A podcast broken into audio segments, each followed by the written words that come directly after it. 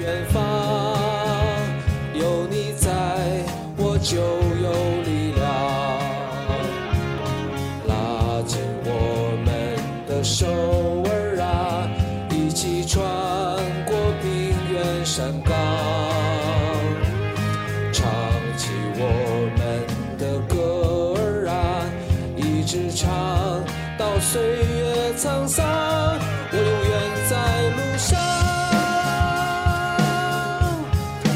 she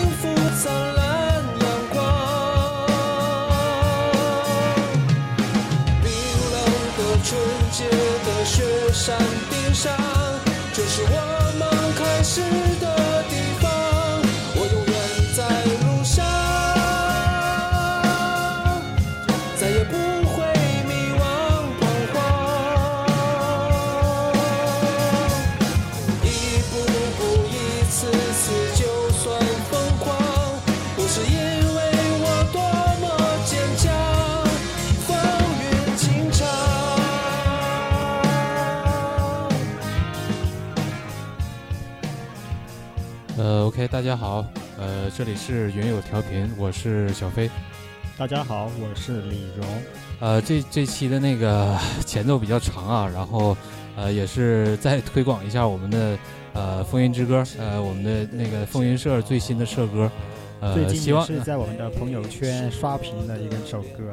对希望大家呃 不要那个听着我们没说话，然后就就把那个节目给关掉啊，呃这一期我们请来的这个嘉宾是零六级的云友左贤，左贤给大家打个招呼吧。Hello，大家好，我是左贤。不知道就是我们听众里面对左贤比较熟悉的人多不多哈？要不左贤你先给大家稍微介绍一下你在风云社的一些简单的经历。好的，好你的。你是从哪一年开始入社的？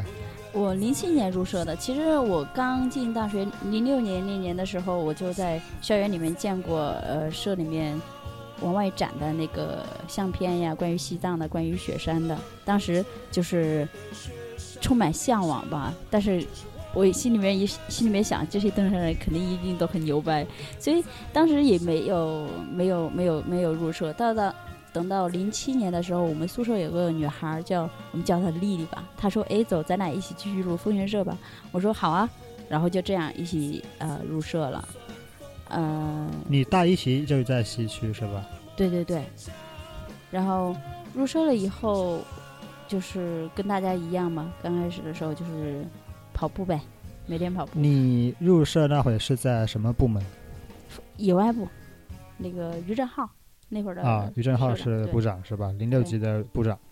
当时你在西区，其实跟很多我们现在的同学，就是在大一在东区是不太一样的。就是说，可能西区你是不是感受到的风云社的氛围，是不是跟东区会不一样？你会你有这种感觉吗？或者说你后来会觉得有区别吗？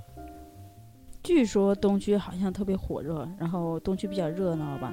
西区的话，刚开始的时候跑步每次都有个一二十人、二三十人，等到冬天到了，然后就越来越少了，越来越少了。基本上我记得的人现在是，比如说小熊领队，然后晶晶、关佩、李帅，我，主要就这几个人吧。当时觉得，哎呀，好冷。但是每一次不想去之前，是心冷还是天冷？主要天冷吧，我我，嗯、后来每一次呃好像是周二和周四跑步吧，但是每一次去之前，去之前以后想着，哎呀，我要是不去，岂不是又少一个人了？所以我就这样去，呃，一次一次的，慢慢的冬天就过去了，嗯，差不多，我记得我当年在西区也带过一段时间的训练，然后基本上西区就是这个情况，正常情况就是不会超过五个人，然后大家某一天运气好的话，可能会会超超过你自己，然后再再开始一个会超过五个人，然后你自己在那跑，有没有这种情况？对，有我待过最惨的一次情况，好像是只有一个人去，然后我就带了那个人，我们两个人跑了十圈。如果某一次你看到西区训练要是能超过十个人的话，一般情况下是东区的来合练了。对 对对，嗯，那左贤，你从西区入社以后，有没有参加过什么让你比较难忘的、记忆犹新的一些活动呢？呃，刚开始就是拉练吧。哎呀，每次拉练特别特别累。去哪儿？是周末拉练是吧？对，周末拉练像像那个周周峰啊、周园这种都走过，但是那会儿的拉练也不是很多。记得有一次，第一次这种出出去所谓的探路，好像是梅子带的，嗯，然后后边的像什么清明啊、五一啊这种出勤率，我的出勤率还挺高的，就是质量不是很高。然后等到零零七年底吧，就是零八年一月份那个时候不是冬训嘛，去云蒙山那一年我去了，嗯，山上我觉得好苦，我一个星期没有洗头，一个星期没有洗脸，一个星期没有刷牙，大家都差不多。这不就为了图为了这个去的吗？我我记得我那会儿冬训回去回到宿舍，然后我宿舍里边人都不认识我了，真的。对，然后我们我们回来的时候坐火车里，然后别人别人就别人就赶紧去了另外一个车厢，我们身上都有各种味道。嗯、冬训那里，冬训整个活动里面，你有有什么特别记忆深刻的点吗？或者某个细节、某件事、某个人？你们当时是住在一个大帐篷里面了，是吗？对，大的军用帐篷特别冷，我记得我第一晚上是跟叶子挨着睡的。然后呢，我不知道是我他他是比较机智还是什么原因啊？我我不是半夜冷吗？然后我就一直往他那边挤，我我一往他那边挤，他就离我远远的，然后整个晚上我就是根本就没有睡着。然后第二天还要爬两趟云蒙，然后爬云蒙的时候，呃，体力不行，呃，长得又胖，然后 基本上也是老牛一直拉着往上跑的。我们那个时候好像是分 A、B、C 三组吧，然后我跟老牛一个组，那时候老牛是我们的组长，嗯，然后做我们轮到我们做饭的时候，我记得比较清楚的就是方式拿那报纸蘸湿的报纸烤鸡蛋，小薇还有拿那个那个金属的汤匙当做收音机的天线，然后去找记号去，呃，找信号去，然后到了半夜还有爬到爬到那个山顶上找信号去，还有关于那个燕墙去某一座某一座土墙的外边去方便的时候，关于和他和白雪之间发生的一些事情。就说其实回忆起来还是很多让你比较难忘的细节和人，是吧？对，很多细节。我觉得当年那你们那一次是不是说被称为你们自称为一个乌托邦是吧？感觉有没有这种感觉？哦，我有这种感觉，什么什么意思？我都不知道。主要是跟外界联系不到。嗯，怎么怎么联系？你是冬训的时候跟外界联系不到是吧？对呀，没有信号呀。然后每天就是日出而起，日落而息，挑挑水烧饭，然后我们那会儿通讯跟外界能联系到吗？就是之前啊其实都差不多，但是他们人家可能那一年感受比比特别强烈，而且关键是人家叫的比较文艺。那是他们第一次住在 住在一个大帐篷里面，对吧？嗯，对那应该是第一啊次。然后我们之前那次还是都住散的小帐篷，就没有可能那种感觉。后后来你没跟他们去吧？再后来我没去，我也没去。不知道那个大帐篷和小帐篷到底哪个更冷一点。反正我那会儿住小帐篷也挺冷的。我也挺冷的，都冷。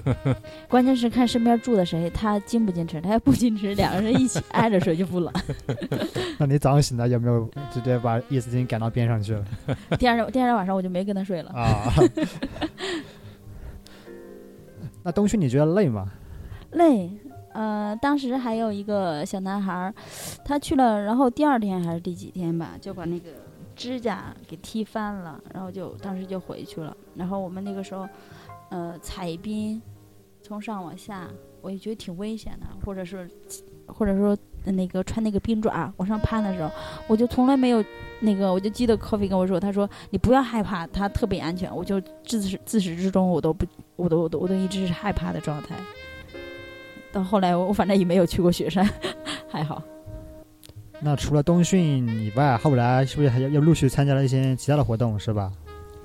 呃，对，冬训回来有五一，五一我不记得是不是那个五一啊，呃，是好像是小薇组织的，那时候小薇已经复出了，呃，作为做做那会儿是硕呃 硕士是吧？也小薇应该是那时候保研以后又复出了当团支书，对反，正呃，风云社那会儿经常是有这种传统。也不是传统，嗯那会儿应该算是一个比较特殊的情况，零七零八年那会儿。对，那次活动人还特别多，呃，走公路，然后连翻了几座什么灵山、幽峰，那那金山，就那一片儿就山。那年是因为小舞台去不了是吧？呃，具体什么原因我不记得，基本上我一直参与的是执行者的状态。那那那这样的徒步，你觉得有跟你想象的会有什么不一样吗？还是说这里面有什么让你觉得特别不一样的感受？其实反而人多的话，你的各自的小各自的那个小小小小团体好像还多一些。比如说三五个人，可能你三五个人一直在一起，一直是个团体。呃，那个时候我就觉得跟丽丽走的比较近，一直拉着。然后还记得陈可坤在路上捡了一个什么造假，我到现在还留着呢。嗯、然后不让喝水，说是不让取水，身上不让喝水？要培养我们的意志力啊。哎呦我去！这谁出的馊主意？是不是小熊？但是最后那不让喝水，呃不让取水，那那你能把这件事说的具体一点吗？嗯，它是指一段一段距离之内，啊，我们身上带水喝完了以后，呃，一段距离之内它不让取水路边，嗯、也可能是因为没有水水源吧。等到了桃花桃花源、桃花谷那个地方，那桃花什么，那个地方有有水了，不知道你们玩的是 然后在那个地方取的水，特别，呃，还还还特别舒服，就是小小熊当年还有这么魔鬼领队的时候，我靠！是不是小小熊的罪过还不知道，好像是小魏的，我记得。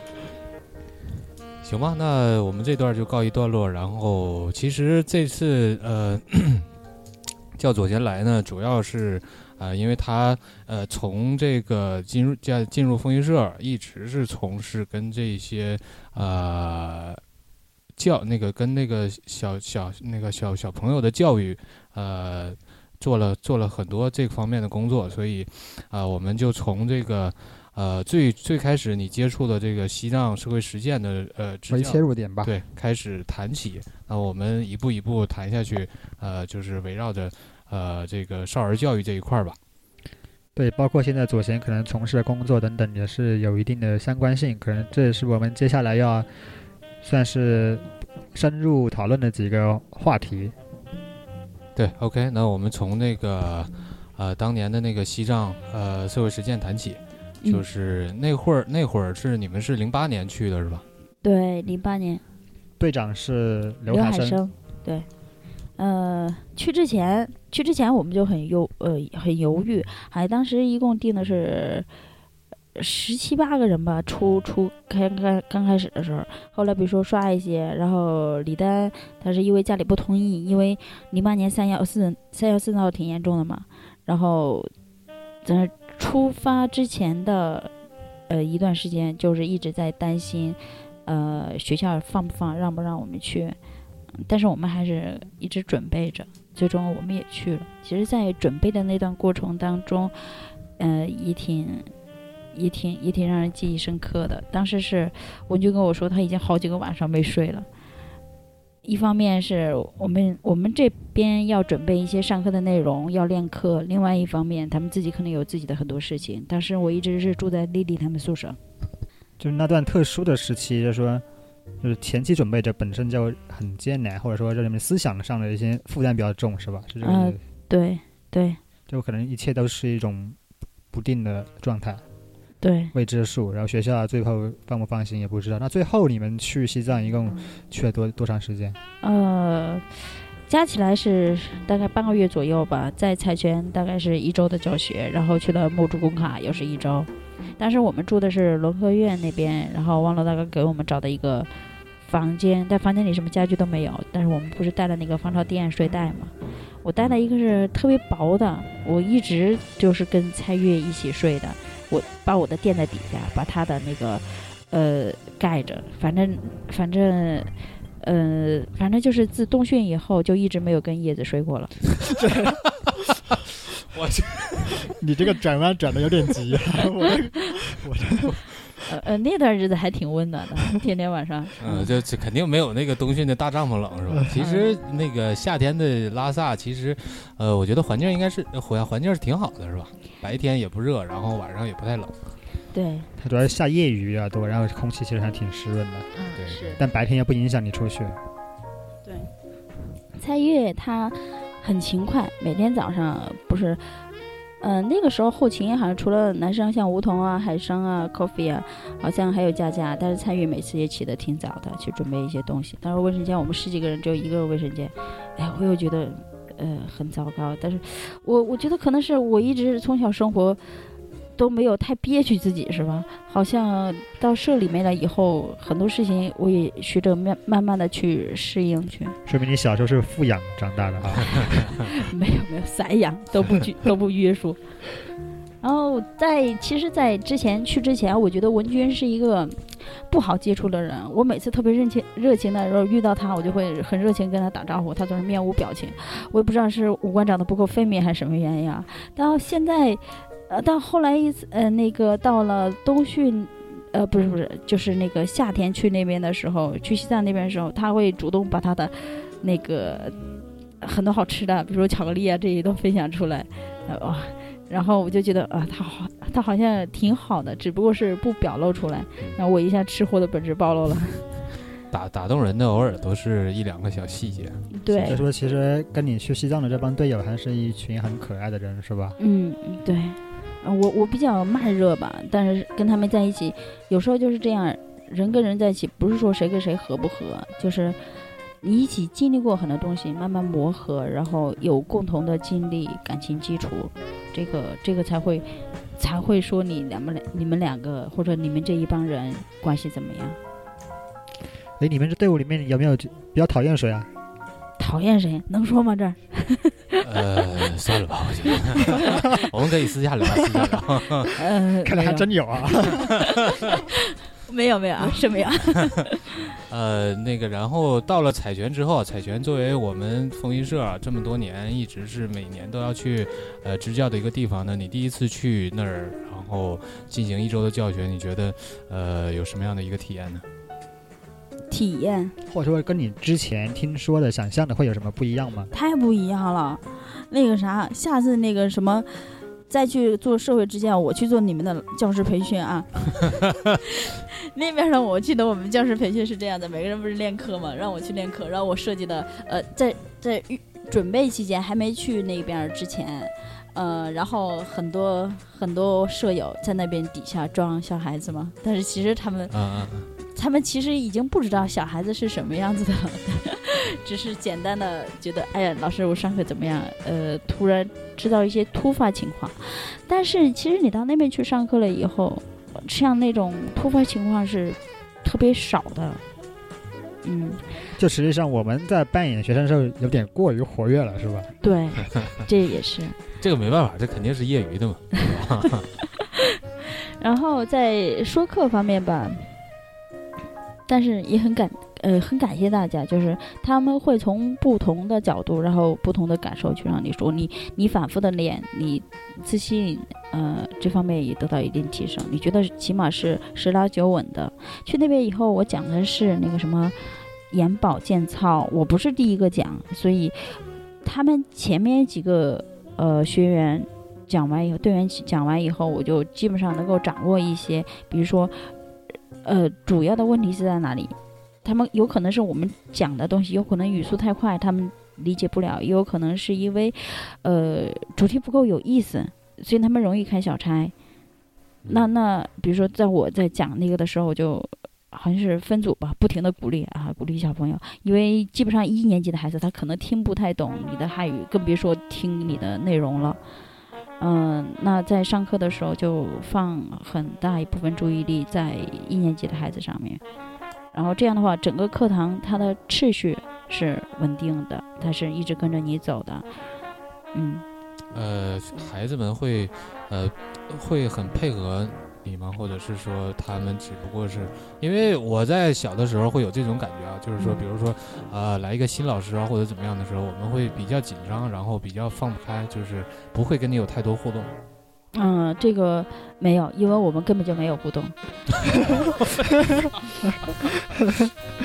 嗯，对，这个也是我我我不知道后面的每一次他们做客是怎么做的，反正我们那节那次课就是，呃，嗯，基本上就是你讲，他在底下听。嗯，如果成熟的一个课的话是有互动环节，你会做一些游戏，把你要讲的东西掺在游戏里面。我觉得如果是那样的话，反而反而会更容易活跃起来。嗯，那你觉得当时你上这个眼保健操课最后的教学效果达到你们的预期了吗？呃，预期应该还行吧，不就是让他们理解一下各种学做眼保健操。，对各种穴位。他们那会儿没有眼保健操是吧？我不知道，西藏后期肯定他们也没有坚持下去，所以对于眼保健操来说，呃，这个重要性也不是也不是很重要哈，只是让他们认识一个学位，大概了解是什么。他们也不需要这个，因为他们用眼的时间也不是很多。相反的，像那种比如说介绍宇宙啊，介绍那个地震来了、火灾来了，你该怎么自救，这些课程更实用一些。嗯。那除了教学以外，还有这种跟学生直接的交流以外，彩泉还有有什么其他让你特别当时的第一年去时候印象比较深刻或比较有触动的地方吗？嗯，更多的是孩子吧。我跟那个那边的老师、大人、爸爸、爸爸这些个接触的不是很多，当时就觉得，嗯，那个有一个叫强巴的小孩儿，他特别喜欢小动物，然后呢，有一只小猫，他就抱着那个猫，他就他用他的舌头去舔小猫的舌头，嗯，然后还有小孩儿在那边，他们大院子里面不是有个大那个水池吗？嗯，把那个水池里面的水就是这样滋别人，这样去玩儿，就是很很快乐。我就觉得，哎，好像这种这种这种事情，从我角度来讲，好像呃应该应该去劝诫一下对，劝诫一下他们，不应该不应该去做。但是他们在这这方面好像也是无所谓，呃，没有没有讲的这么细吧，毕竟也是一个妈妈要带很多孩子，讲不到这么细。嗯，像另外一个角度来说，他们也比较自立吧。有个小孩儿他是玩。玩什玩什么？哦，可能指甲里太脏了，他一个拿一个小小木小木片儿去刮那个指甲里面的脏东西，一不小心除太深了，除到里面去了，特别疼。然后我们说帮他拿出拿出来，他他不是就是一直疼的在那儿抖，但是他也不让拿，最后也是？疼啊，别人一碰就疼啊，最后也是他自己去弄的，但是他就自始终没有流一滴眼泪。嗯，够坚强的。对，像就你在里面有没有特别喜欢哪个小孩，或者跟哪个小孩走得特别近？杨金，现在应该上初中了。呃，杨金，我觉得他长得，呃，丹凤眼，然后挺喜欢跳舞的。那个小孩儿是，他也话不多，但是呢，就是干什么都看着你，一直注视你。嗯、在那个他们，他们那个穿藏装跳舞的时候，然后跳完以后，他也赶紧把他的藏装脱下来，好像看出来我很想试一下的样子，然后帮我穿。临走的时候，他把我叫到一个一个那个呃食堂后面，悄悄的送了我一个杯子。为什么要悄悄送给你？对，我就觉得，看这那都是这样的，他要跟哪个老师好，会悄悄的送东西。那这这明目张胆送不行吗？为什么要悄悄送？可能是怕别的小朋友看见。对嗯我们那年也有很多这种情况。嗯，我觉得他像像他们这种环境下，呃孩子可能都有一点这样，也可也不也不是说特定的像他们这一类孩子，就是说，在一个比较比较严厉的、比较压抑的。哎，不能说是压抑吧？怎么来形容他们的生活呢？就是白天妈妈不管他们的时候，他们可能就是愿意干什么就干什么，就是只要不涉及到不安全的事情。但是妈妈管起他们来的话是非常严厉的，他们就是性格里面有一些被压抑的东西，嗯，不太敢表露自己。嗯，所以他有时候会找到一个像你这样的支教老师，会有愿意给出更多的信任，对吧？所以他会把这个作为一种私自的一种交流，所以他只能愿意跟那个老师单独分享。嗯嗯，也也也是吧。然后他们在表露自己心心思的时候，也不是特别直接大方吧。就是包括我后面再去，呃，前去年一三年一三年去那边的时候，呃，碰见了曾经我在那边教的一帮孩子，他们也是很很他们也是就是很陌生的感觉，就已经有了一种很陌生的感觉。呃，看见你知道你在那儿，我一进去，他们当时正在电脑里玩，呃、电脑室里面玩游戏，就是马上安静下来了，但是谁也不跟你说话。啊，就是说，其实左贤在跟我们社团第一次去了彩泉之后，后来相当于自己还有第二次再去彩泉支教的经历，对吧？嗯，对，那要不是这样，我们把这个话题的延伸呢留留给下一段。这目前就是现在我们把彩左贤在风云社的相关经历给大家做了一个基本的介绍，还有他第一次去西藏的一些感受。这下面我们会希望他跟我们更多的分享一些他后来算是自己一个人是吧？对，自己一个人独自再到彩泉支教的一个比较算是传奇的经历吧。对，这应该是比较传奇的，而且我觉得，呃，大概是多长时间？呃，零零岁前后加起来持续了大半年吧，大半大半年。应该是也是相对于一周或者是两周来讲，这个肯定是一个比较系统的过程。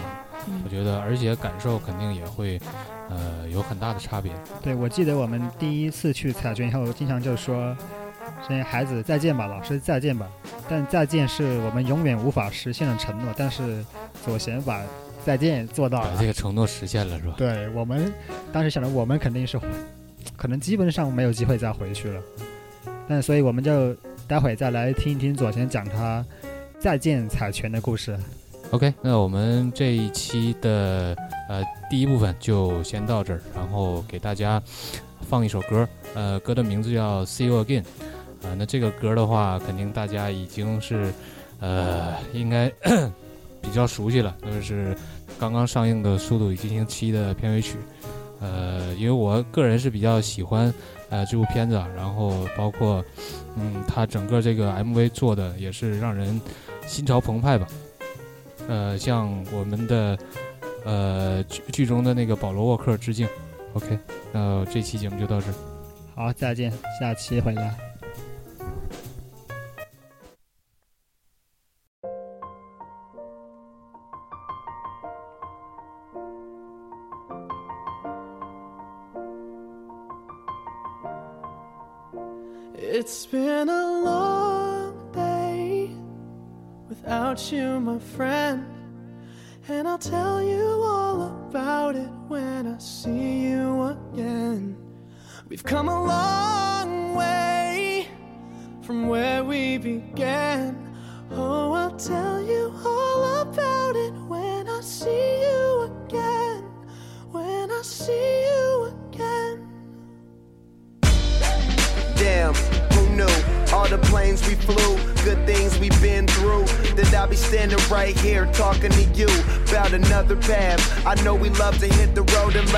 But something told me that it wouldn't last. Had to switch up, look at things different, see the bigger picture.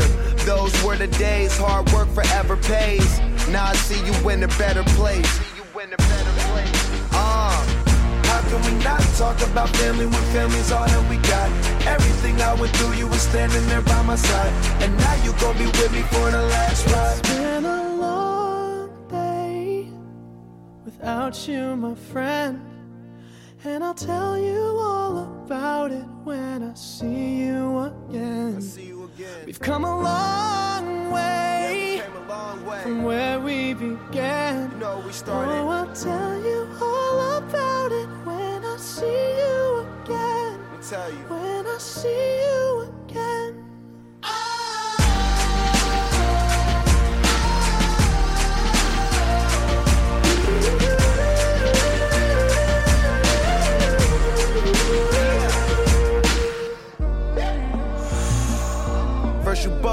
Both go out your way and the vibe is feeling strong and what's small turn to a friendship, a friendship turn to a bond and that bond will never be broken, the love will never get lost. And when brotherhood come first, then the line will never be crossed. Established it on our own when that line had to be drawn, and that line is what we reach. So remember me when I'm gone. Can we not talk about family when family's all that we got? Everything I went through, you were standing there by my side. And now you gon' be with me for the last ride. Don't let the light guide your way. Yeah. Hold every memory as it goes. And every road you take